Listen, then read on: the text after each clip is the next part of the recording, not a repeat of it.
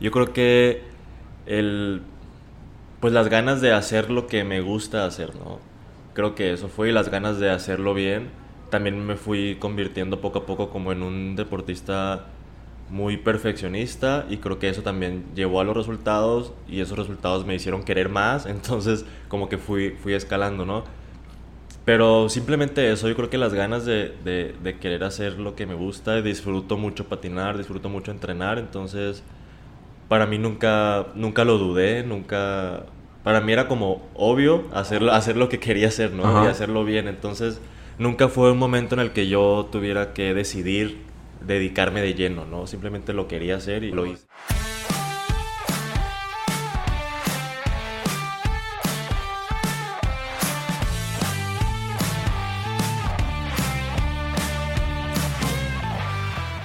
Hola a todos, bienvenidos a este segundo bloque Inquebrantables, el podcast que busca motivarte mediante las historias y experiencias de nuestros invitados para que adoptes el deporte como un estilo de vida.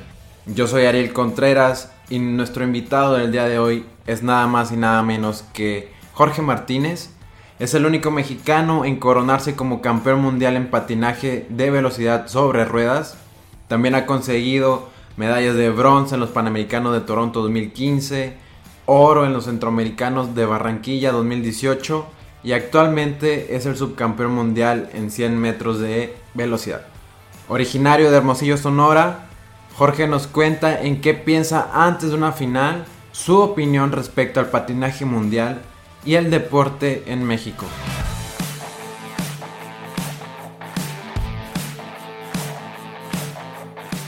Jorge Martínez Morales, patinador, campeón del mundo. Jorge, bienvenido por estar aquí en Inquebrantables. Muchas gracias por tu tiempo y pues aprovechando que andas aquí en Monterrey. Sí, pues muchas gracias por, por, la invitación. Teníamos ya varias semanas queriendo cuadrarlo, por fin se dio y bueno, contento de compartir con ustedes. Gracias Jorge. Quería que nos pusieras en contexto cómo todo lo que es el patinaje, ya que no es un deporte muy popular aquí en México. He visto que hay distintas modalidades que compiten en pista y también en carriles. ¿Podrías explicarnos un poquito de tu deporte? Sí, pues principalmente el patinaje se compite en una pista ovalada de 200 metros. Eh, también está la modalidad de ruta, que es un circuito asfaltado irregular, no es, no es simétrico como, como la pista. Y también tenemos la carrera de 100 metros carriles, que literal es en un como muy parecido al atletismo, en una recta. Generalmente se hace en las calles que estén en buenas condiciones. Y tenemos también el maratón. Y hay pruebas de velocidad, que son las pruebas que son mi especialidad. Y hay pruebas de fondo, que son 10 kilómetros, 15 kilómetros, 20 y el maratón. ¿no? Tú compites en los 100 300 y 500 metros, ¿verdad? Sí, exactamente. Y, por ejemplo, cuando te toca competir en las que son de carriles, que es en la calle, y pues no se siente igual que una pista, eh, ¿qué sensaciones son las distintas? Mm, realmente no es mucha diferencia porque también entrenamos, también entrenamos para esa carrera, ¿no? También entrenamos en superficies parecidas, solamente hay que seleccionar a lo mejor una rueda distinta, la rueda depende mucho de la carrera que vayas a correr, de la superficie en la que vayas a competir y del clima, bueno, muchas cosas, ¿no? Pero es seleccionar la rueda adecuada para esa superficie. Ok, ahora que mencionas lo del clima, en una entrevista que vi por ahí que diste que pues las competencias son al aire libre y en Barcelona te tocó que llovió, ¿no? Sí.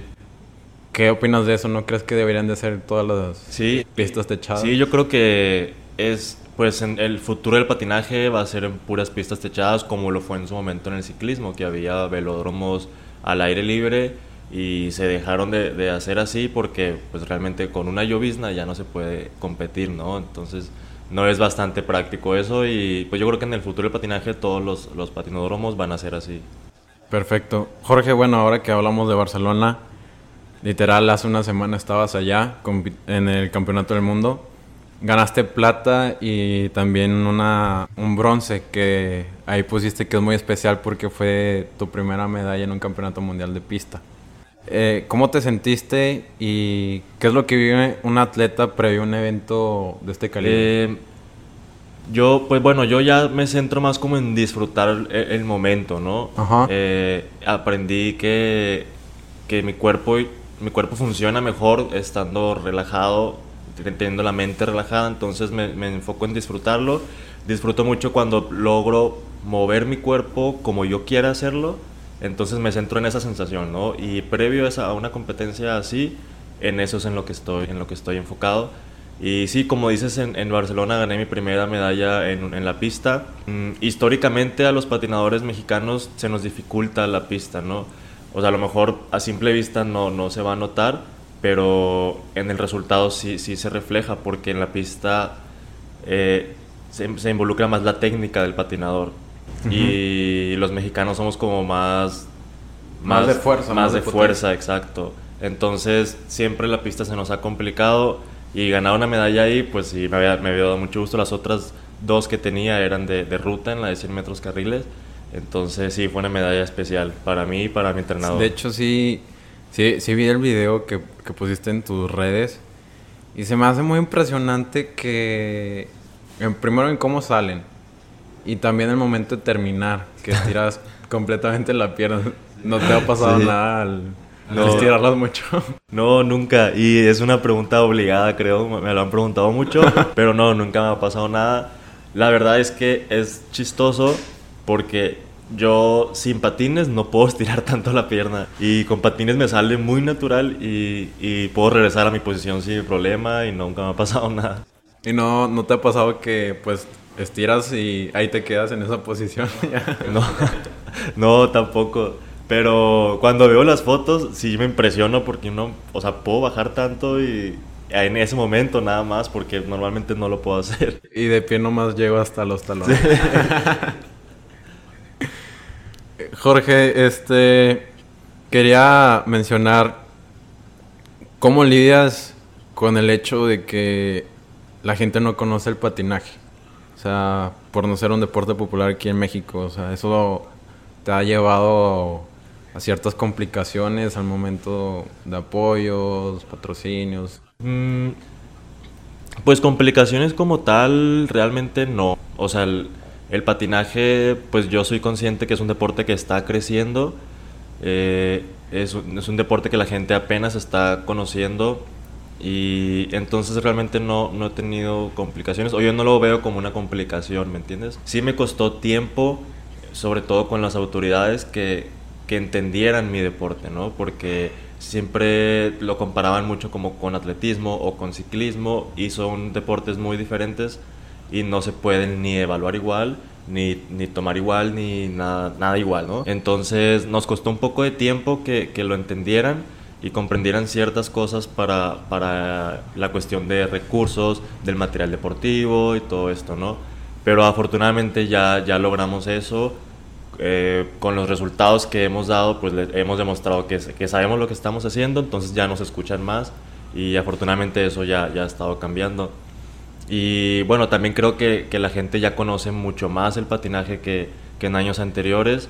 Eh, la gente ya sabe que hay un campeón del mundo de patinaje, ya sabe que a lo mejor los, los demás de la selección ya son quintos, séptimos del mundo, entonces es un deporte que le da muy buenos resultados a México y poco a poco eso ha ido cambiando. ¿no? ¿Cómo, cómo vives el hecho de que no es deporte olímpico el patinaje, pero lo, el comité sí lo reconoce? Sí, está reconocido por el Comité Olímpico Internacional. Eh, vamos a Juegos Panamericanos, a Juegos Centroamericanos, que son competencias del ciclo olímpico. Eh, sin embargo, pues no, no he entrado a los Olímpicos todavía. Pero, pues sí, sí, la verdad es que sí me da un poco de coraje a veces ver deportes que, que para mí, pues eh, yo creo que el patinaje se lo merecía mucho antes que esos deportes, ¿no? Porque el patinaje es un, es un deporte de alto rendimiento, es un deporte en el que se involucra la ciencia del deporte para el entrenamiento, la metodología, o sea, es un deporte real- realmente muy completo y yo creo que el patinaje merece estar dentro de los Olímpicos, ¿no? Sin embargo, las razones por las que no está, pues son más bien políticas, ¿no? Entonces, pues el deporte en sí tiene todo que ofrecer al olimpismo, sin embargo, pues no se ha decidido, la gente que, que decide, que dirige, no lo ha decidido, ¿no? Entonces hay que seguir esperando. ¿Qué, qué cambiarías de esas políticas en la Federación Internacional? Mm, Creo que la Federación Internacional se ha centrado como en, en modificar ciertas cosas del, del, deporte o del reglamento para, para ver si así pueden ser, pueden ser incluidos en, en, en el mismo, ¿no? Eh, pero creo que ese no, no, es, no es el camino, yo creo que debe ser más el desarrollo del deporte, la masificación del deporte. El, el patinaje es un deporte muy competido a nivel mundial, muchos países asisten al campeonato del mundo. Eh, sin embargo, hay, hay varios países en los que todavía no, no, está muy desarrollado, entonces yo creo que esa sería la clave. ¿Cómo, cómo ves a México en comparación a, a los otros países como Colombia, en los europeos, en su desarrollo? Eh, bueno, pues en, enfocado al patinaje, eh, yo creo que va México por muy, muy buen camino, ¿no? Sin embargo, tenemos que lograr que más personas practiquen el patinaje. Mm, tenemos varias pistas en varias ciudades de México, pero yo creo que hacen falta más. Y mientras haya más escenarios en donde se pueda practicarlo, va a haber más gente, va a llegar más gente, va a haber más, más puntos de, más fuentes de, de, de, de talentos deportivos en el patinaje. Entonces creo que eso sería pues lo mejor, ¿no? Pero bueno, comparado con Colombia, que es, que es potencia mundial, en Colombia es impresionante el desarrollo que tiene el patinaje. Hay, hay colegios en los que es una materia el patinaje y colegios que tienen su propia pista. Entonces, pues nos falta muchísimo para llegar a eso, ¿no? Indudablemente. Pero alguna vez Colombia estuvo como nosotros, entonces creo que pues por ahí, por ahí es el camino. Tiempo al tiempo, ¿no? Claro. Eh, bueno, Jorge, ahora que ya hablamos de estas cositas, quiero regresarme muchos años atrás eh, ¿Qué provocó dedicarte de lleno al patinaje, sabiendo, o sea, que no es algo popular en México? Y luego viniendo de Hermosillo, Sonora, que allá es béisbol. Pues, sabes que no, realmente no lo sé. o sea, no sé qué me hizo siempre seguir, ¿no? Yo creo que el, pues las ganas de hacer lo que me gusta hacer, ¿no? Creo que eso fue y las ganas de hacerlo bien. También me fui convirtiendo poco a poco como en un deportista muy perfeccionista y creo que eso también llevó a los resultados y esos resultados me hicieron querer más, entonces como que fui, fui escalando, ¿no?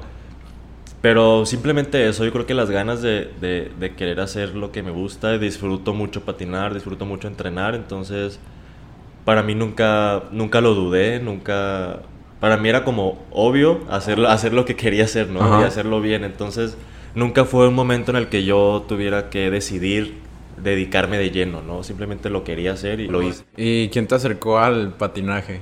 Mi mamá.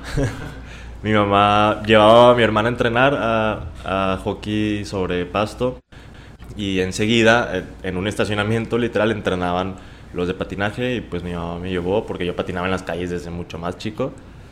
Y me, desde el primer día me gustó mucho. Hay, hay, una historia ahí que cuentas que te dieron tus primeros patines junto a tus hermanas. sí.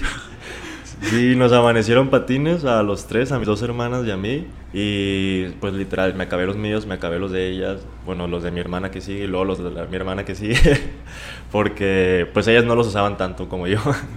¿Y qué te dijeron tus hermanas? ¿No tuvieron problema? ¿Te quedaban los patines de ellas? No, obvio me quedaban enormes, pero incluso los míos me quedaban enormes. Pero no, pues no recuerdo, supongo que no tuvieron problema. Súper. Jorge, ya después, pues te dedicaste, entraste ahí con ese equipo al patinaje. Tenías 12 años, ¿no? Sí. Y luego, luego vino tu primera Olimpiada. Sí. Como a unos cuantos meses, ¿no? Como al mes. ¿Cómo te fue? Ahí me fue muy mal en resultados. Realmente me fue mal. Bueno, creo que a casi todos los, los, de Sonora nos fue mal porque todos éramos muy, muy novatos. Pero fue una experiencia muy padre. Muy, muy padre. Mm, me parece que en ese entonces la Olimpiada Nacional era aún más grande en cuestión de, de deportistas y de organización y todo. Entonces fue una experiencia muy buena. Eh, ¿Qué piensas respecto a la Olimpiada Nacional? La Olimpiada Nacional es un tema muy polémico, eh, sobre todo este año lo fue. A ver, dilo. En México. hacemos polémica. eh, yo creo que está mal enfocada la Olimpiada Nacional. Mm, me parece un, un, o sea, como semillero me parece increíble motivar a los niños a, a que entrenen, a que compitan, pero me parece que no debería de ser el evento deportivo más grande de México porque los competidores son juveniles. Entonces creo que debería haber un evento más grande para competidores elite, mayores, que realmente sean los mejores de México y creo que eso motivaría a, los deportistas a no retirarse tan jóvenes como lo hacen en muchos deportes en México. Ajá, que pierdan el interés, ¿no? Eh, ¿Estás de acuerdo con lo que dice esta Ana Guevara de cancelar totalmente la Olimpiada?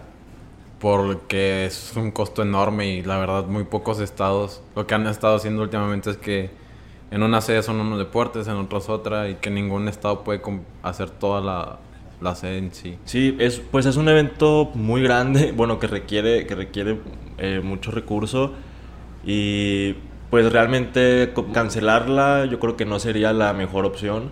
Yo creo que sí hay que reenfocarla, hacer un evento más económico, un evento más sencillo y sobre todo que, que la importancia que se le da a la Olimpiada Nacional mm, a nivel federal, o sea, a nivel, por ejemplo, los institutos reciben recursos económicos de parte de la federación dependiendo de sus resultados en la Olimpiada Nacional. Entonces creo que está un poco mal enfocado, ¿no? El, eh, eso, es por eso que los institutos pelean tanto las medallas de oro, por eso explotan a los atletas infantiles a ganar medallas de oro, entonces creo que por ahí, por ahí se desvió un poco el, sentido ¿no? de la Olimpiada Nacional. Entonces yo creo que darle un enfoque distinto sería la, la, mejor opción y no cancelarla por completo, ¿no? Realmente es un semillero, de ahí hemos salido muchos, muchos atletas, entonces sería absurdo cancelarla totalmente. ¿Cómo, cómo haría Jorge Martínez Olimpiada Nacional? Eh, yo creo que lo haría pues un evento más sencillo. Bueno, para empezar la Olimpiada Nacional posiblemente me gustaría dejarla como está, pero no, no con juveniles. Sería con pura primera fuerza, la haría tal vez cada dos años, cada tres años, dependiendo de los tiempos, seguramente cada dos años para... Como parte del, ciclo, olímpico. Y creo que eso motivaría a muchos, muchos atletas. Y que los estímulos, que las becas eh, realmente sean, sean para el mejor de México, ¿no? Porque, por ejemplo, en el patinaje y en muchos deportes en México, eh, al niño juvenil que ganó la Olimpiada Nacional es el niño más apoyado de su estado pero se le acabó su edad para Olimpiada Nacional y hay un, hay un, hay un abismo enorme entre ser campeón nacional y poder llegar al de primera fuerza. Top 8 del mundo para poder ser apoyado por CONADE, ¿me entiendes? Entonces realmente sí eh, hay, hay, una laguna entre, entre, entre, el, entre el campeón nacional juvenil y entre prospecto a, a, resultados internacionales y es donde tienen que entrar los padres a solventar, entonces eh, creo que eso es lo que se debería de modificar y creo que modificando el enfoque de la Olimpiada Nacional sería más motivante para, para los deportistas y para las familias seguir, ¿no? Sabiendo que hay, que hay más de la categoría juvenil y no hasta ahí. Genial, me, me gusta, me gusta tu, tu idea de Olimpiada Nacional. creo que también creo que está muy mal enfocada y que los recursos no se aprovechan al 100 y creo que se está gastando más dinero. Jorge, entraste en una edad tardía 12 años. Sé que pues es un mito lo de la edad. También ha estado aquí José Carlos y empezó a hacer atletismo a sus 20 años. Eh, pero te dedicaste lleno a los 17, ya como alto rendimiento. Solamente de 12 a 17 entrenabas pues técnica me imagino, pero no con un enfoque de atleta de alto rendimiento. Y hasta hace poquito, unos 4 años, empezaste a, dar resultados mundialmente. Al ser un proceso largo, ¿cómo, cómo lo sobrellevaste?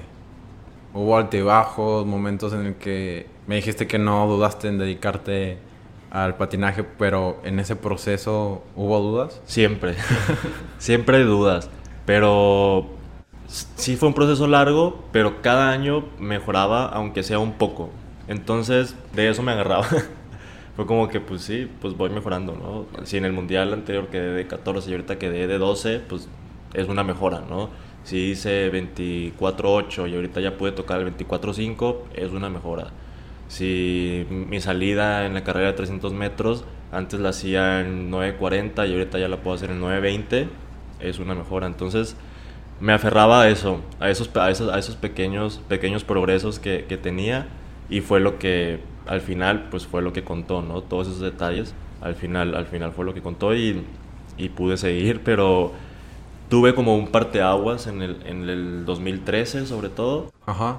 que realmente ya estaba como pensando en retirarme y en enfocarme porque por lo mismo, porque estaba como ya era un camino muy largo y no tenía como mucho apoyo, entonces ya ya era yo ya no quería exprimir más a mi mamá, dije, no, ya, o sea, porque mi mamá me apoyaba, me apoyaba con la escuela en ese momento todavía, entonces dije, no, ya, hasta aquí, ya no voy a seguir, pero en ese momento, en ese año fue que, pues, las cosas se dieron, entré a, a CIMA, a, a Fodepar, entonces todo cambió, absolutamente todo cambió, y después ya se dio, la, se empezaron a dar la- las medallas. Eh, Jorge, ahí que mencionabas que pensabas en retirarte y todo eso y que te que agarrabas esos momentos de mejorar tan siquiera un poco, pues tu deporte es de las milésimas cuentan. Hubo un momento en el que no mejorabas. Eh, no, nunca he tenido momentos en que no mejoré. Afortunadamente. Sí, estoy, estoy pensando y creo que no, creo que nunca he tenido momentos así. Digo, ahora, por ejemplo, a esta edad, eh, ya es todo un proceso anual, ¿no? Entonces yo ya sé que a principios de la temporada yo no voy a poder estar haciendo los tiempos que hago al final de la temporada, pero llega al final de la temporada y mejoro los del año pasado, ¿no? Entonces sí, siempre ha sido ah, así, afortunadamente. Qué bueno, qué chingón. Eh, bueno, después de 2013 y que las cosas empezaron a dar, pues llegó el 2016 y año épico para ti. Ganaste eh, medalla de oro en el campeonato mundial y además obtuviste el récord en los 100 metros. Eh, ¿Podías platicarnos ese, ese día? ¿Cómo lo viviste? ¿Qué pensamientos tenías? Sí. ¿Nervios? Te- nervios sí, siempre existen, pero afortunadamente no, no, no, me, no son graves para mí, no, o sea, son nervios buenos, ¿no? Son los nervios que te ayudan a, De ansias. exacto, a impulsarte y así. Eh, ese día fue raro porque el primer día del mundial se corre en pista la prueba de 300 metros y yo llegué en ese momento, me parece que en décimo, y estaba como muy enojado porque tuve como una, una lesión que no me había permitido los últimos, los ulti- las últimas semanas entrenarme bien. Entonces yo sabía que sin esa lesión me hubiera podido tener un mejor resultado en 300 metros. Ajá. Y, y llega un amigo y me dice, Jorge, es que neta no sé por qué estás preocupado. O sea, eres el que sale más rápido de todos. O sea, a lo mejor en 300 no se dio, pero espérate al 100, yo sé que te va a ir bien. Y llegó el día del 100 y para mí pues era una carrera más de 100, de un mundial más. Y obviamente enfocado en que quería hacer lo mejor posible, pero pero todavía no me caía mucho, mucho el 20 de que podía ganarla, ¿no? Y desde la primera fase que hice el mejor tiempo y luego en los cuartos de final que hice el récord del mundo, fue como que, no manches, o sea, la voy a ganar. y sí, en la final realmente, em, La final se juegan, están entre cuatro, ¿verdad? en, ese, en ese mundial fue de tres, porque depende mucho como del, de- del ancho de- del lugar en donde se, se haga la prueba Ah, ok. cuántos patinadores cabemos. Entonces, en ese momento fue de tres. Pasé a la final y pues ya sabía que ya tenía medalla. Y estaba contento, pero, pero yo sabía, dije, si hago lo mismo que hice en los cuartos de final, que fue patinar con la mente tranquila, dije, voy a ganar. Y eso fue lo que hice. Dije, yo estaba tranquilo, eh, haciendo lo que tenía que hacer en cada momento, por ejemplo, en la línea de salida, estar concentrado en, en poner bien mis pies, en acomodarme bien, en no hacer salida en falso, en esperar el silbatazo, y, y todo eso me llevó a ganar. y estuvo padre porque desde la primera fase, pues confiaba en lo que yo sabía hacer y sabía como la estructura de pensamiento que tenía que tener para ganar y así fue. De hecho, Eh, vi el video de esa final y no manches, se me hace súper impactante cómo cierran los tres competidores, los cuatro, que nomás la diferencia son unas ruedas. Sí, sí, esa final la gané creo que con la diferencia de medio patín o algo así, o sea, fue muy, muy poco. Y la final de, de este año ahora en Barcelona me ganaron por media rueda. Sí, sí vi, de que no mames. Jorge, este, también quiero, ya para pasar las últimas preguntas del, del podcast, quiero hacerte esta pregunta. ¿Qué cambiarás en el patinaje mundial y en el deporte como tal en México? En la del patinaje mundial vi que en una competencia en Europa eh, te, por un mal jueceo te quitaron un segundo. O sea, de tercer lugar ya que ganabas te fuiste hasta el doceavo. ¿Qué cambiarías de, todo eso? Em, creo que intentaría profesionalizar, yo creo, el, jueceo del patinaje, ¿no? Em, actualmente el reglamento deja mucho a la deriva y deja mucho a decisión del juez árbitro. O sea, el juez árbitro tiene, tiene mucha amplitud de tomar decisiones y creo que reduciendo eso se puede pues, hacer todo más claro, ¿no? Y más justo para todos, porque todos vamos a ser regidos por esa regla y, no va a depender de la decisión de una persona, ¿no? Creo que eso, eso lo cambiaría. Y sí, como dices en Europa, por más que, que analizamos qué, qué, qué, pasó, porque es un, es un mecanismo pues electrónico el que, el que mide el tiempo, nosotros creemos que fue el dedazo al momento de capturar el tiempo en la computadora.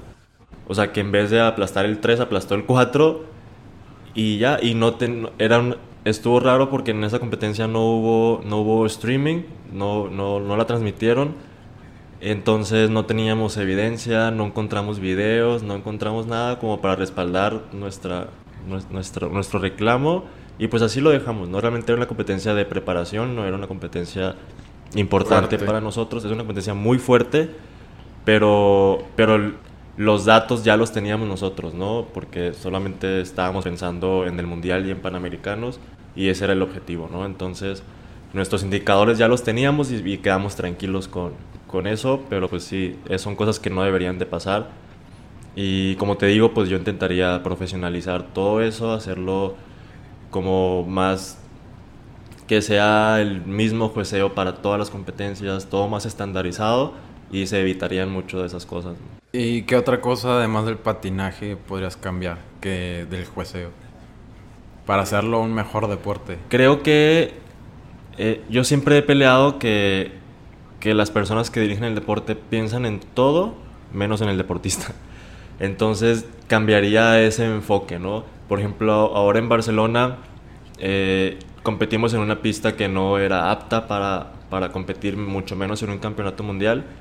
Y como idea parecía buena porque era una pista portable que se puede, que se puede armar y desarmar.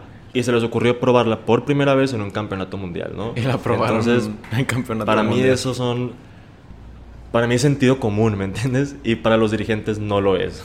Obviamente es una buena idea porque si funcionaba esa pista, pues podías llevar el patinaje a más lugares y te ahorrabas pues mucho dinero y tiempo y todo, ¿no?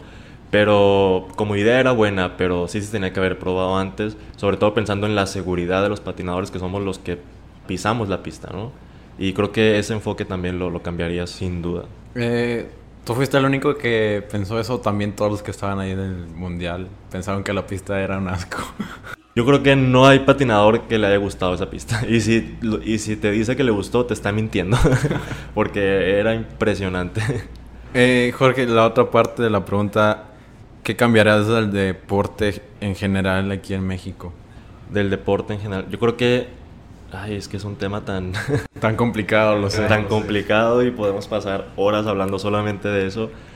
Pero yo creo que empezaría desde la raíz, que es la educación y, y esta, esta idea que tienen muchas familias de que el deporte es como un hobby solamente o, o como si no fuera importante en la sociedad. y creo que el, el deporte realmente puede hacer cambios impresionantes, positivos en la sociedad y no se le da esa, esa importancia desde la casa, desde la familia, ¿no? Entonces empezaría por, por algún programa para, para concientizar a, la gente, ¿no? Para empezar, porque por más que, que los directivos quieran apoyar e, e invertir en el, en el, deporte, si el papá no quiere llevar al niño a entrenar, pues... Pues ya ahí se queda. Exacto, hasta ahí se quedó. Ok, Jorge, ya, ahora sí, la última. Eres un campeón mundial, meda subcampeón, siempre das medallas para México, pero cuando no se da el resultado y llegan los momentos de críticas, también ya eres muy visto, afortunadamente en México, ya saben quién eres, también por un reality que, que, que, está aquí en México, que impulsó mucho a muchos atletas. ¿Cómo lidias con la crítica? ¿Buena, mala? Pues creo que, ¿sabes? No me he enfrentado mucho a eso, mm, pero creo que la crítica que no está sustentada me daría como risa nada más, ¿no? Me pasó un poco como el año pasado eh, en los Juegos de Barranquilla. Mm, el uniforme que, que, yo traía me quedaba muy, muy pequeño y muy apretado. Entonces yo terminé mi carrera y me bajé el zipper de la licra porque ya en Barranquilla estaba haciendo un calor horrible y ya yo quería respirar, entonces me lo bajé.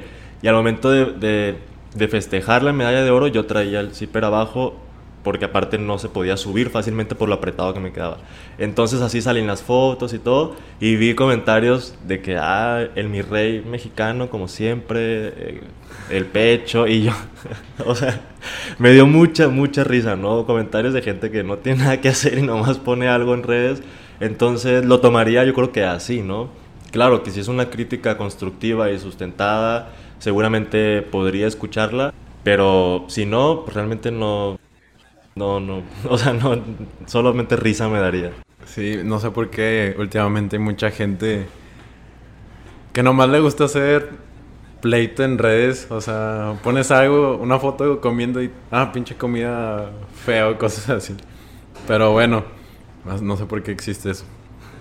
Jorge, ya pasando a las últimas preguntas del podcast, son más preguntas concretas, tú puedes tardar lo que tú quieras o igual contestarla así como como te venga a la mente. Muy bien. Eh, si te dieran un minuto al aire eh, en el Super Bowl, ¿en qué lo usarías? ¿En qué lo usaría? Creo que hablar de patinaje. Aprovecharía ese, ese momento para que toda esa gente supiera de patinaje. Metan al patinaje en los Juegos Olímpicos. sí. ¿Hay alguna película, libro, documental que haya cambiado tu forma de ver, de ver las cosas? Eh, sí, varios. Pues documental, eh, el del secreto, para mí es buenísimo. ¿De qué trata? No, no lo había escuchado ese. Eh, pues trata literal de la ley de la atracción y, y, de la estructura de pensamiento o cómo tus pensamientos pues rigen tus decisiones, tus acciones y te pueden alejar o acercar de, de lo que tú quieres, ¿no? Entonces, ese para mí fue fundamental. Y película, la... Ay, se me fue el nombre. Creo que se llama Un Guerrero Pacífico. Que es, es también muy, muy, muy buena. Habla de, de, un deportista, de su maestro y todo lo que... Lo, y el maestro es buenísimo, le ayuda al deportista a a conocer sus límites y todo. Entonces, eh, creo que, película esa y el documental, pues el del secreto. Me, me llamó la atención esa película. Está muy buena. Sí, sí la, la, voy a ver después. ¿Qué atleta te inspira y por qué? ¿Qué atleta me inspira? Eh, cuando era adolescente me inspiraba mucho Ana Guevara. Pues eh, era, ella también es sonorense, entonces era era un ídolo para nosotros. Pues imagino que en todo México, pero que sea de tu tierra tiene como un plus, ¿no? Entonces, eh, en ese momento me identificaba mucho también con su forma de ser.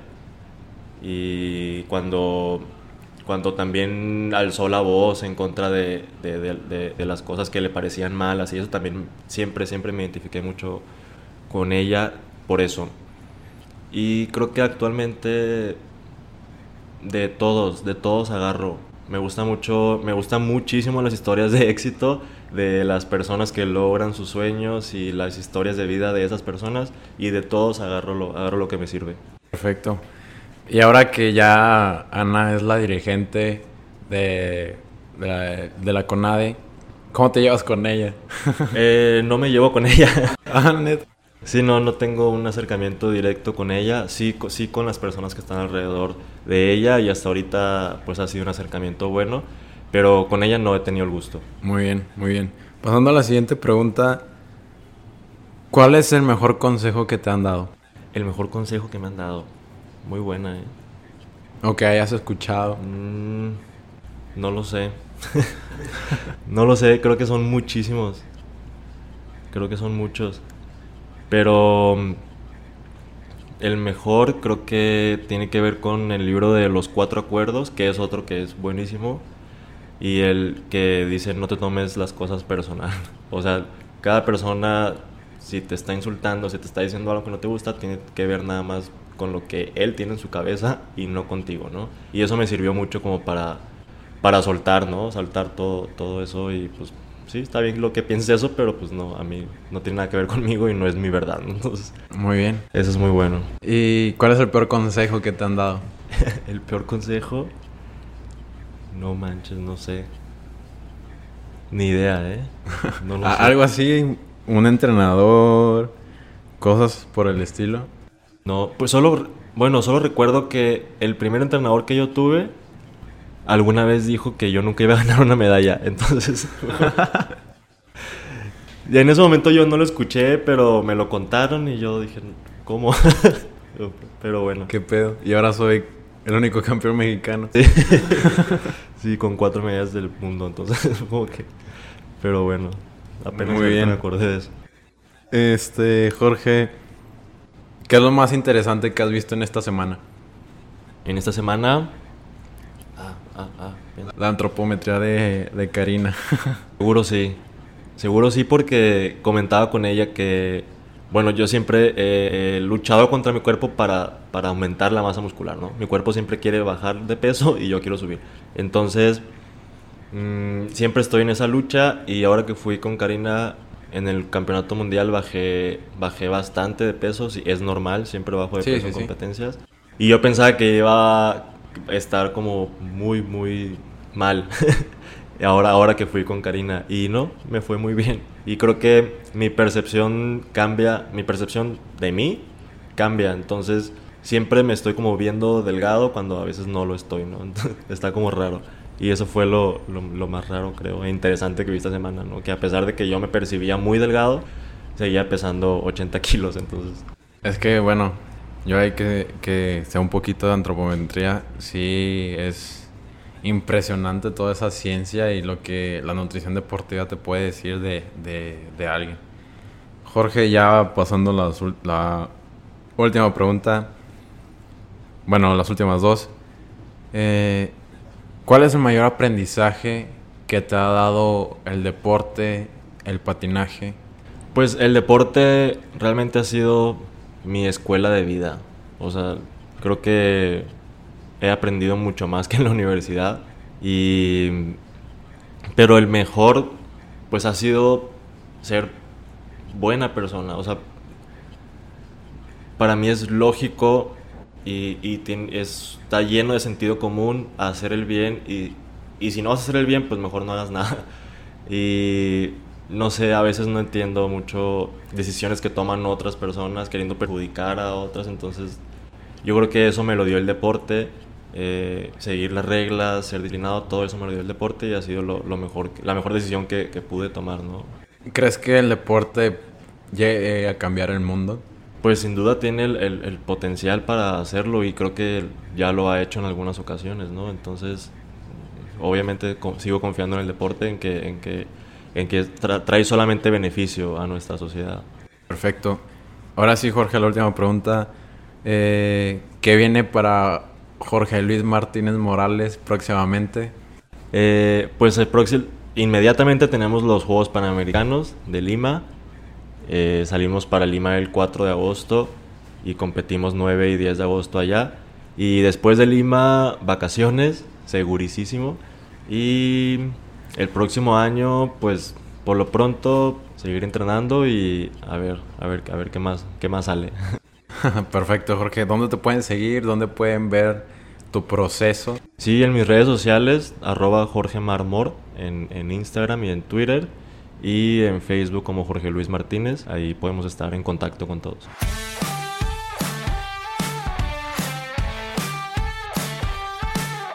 Espero que te haya gustado el episodio. Por favor, suscríbete al podcast en la plataforma donde nos estás escuchando. Te recuerdo que estamos en Spotify, Apple Podcast y Google Podcast.